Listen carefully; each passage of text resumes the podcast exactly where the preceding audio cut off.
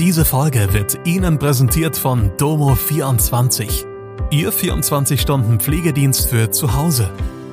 Heute noch die Unterstützung finden, die Ihre Liebsten im Pflegealltag benötigen. Besuchen Sie uns gleich unter www.domo24h.de. Hallo, das sind die Nachrichten von Freitag aus Mannheim und der Region. Mannheimer appelliert an Regierung im Iran. Familie verunglückt auf A61. Buga verkauft Pflanzen. Der Mannheimer Unternehmer Reza Shari sitzt weiter im Iran fest.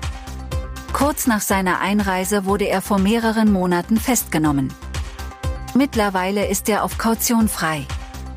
Das autoritäre Regime im Iran wirft ihm vor, als Anführer von Protesten gegen die Regierung aktiv gewesen sein. Das staatliche Justizportal hatte im September ein Video dazu veröffentlicht. Ein rechtskräftiges Urteil gegen ihn gibt es noch nicht. Shari hatte mit seinen Anwälten Revision eingelegt, er hofft jetzt auf ein mildes Urteil. Eine Familie ist in der Nacht auf Freitag auf der A61 zwischen Hockenheim und Speyer verunglückt. Die Familie war im Auto auf der Autobahn Richtung Speyer unterwegs.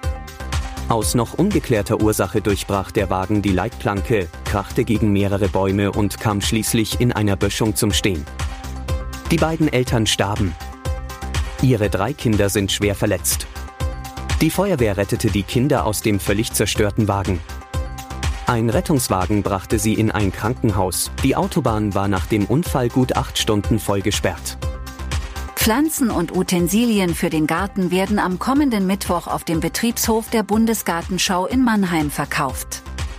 Neben Pflanzenpaketen werden auch Pflanzkübel, Kleingeräte und Haushaltswaren angeboten.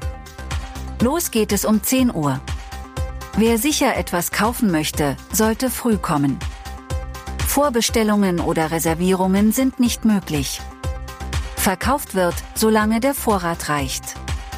Die gekaufte Ware muss am Kauftag mitgenommen werden. Bis 18 Uhr ist der Verkauf geöffnet. Das war Mannheim Kompakt. Jeden Montag bis Freitag ab 16 Uhr auf allen gängigen Podcast-Plattformen.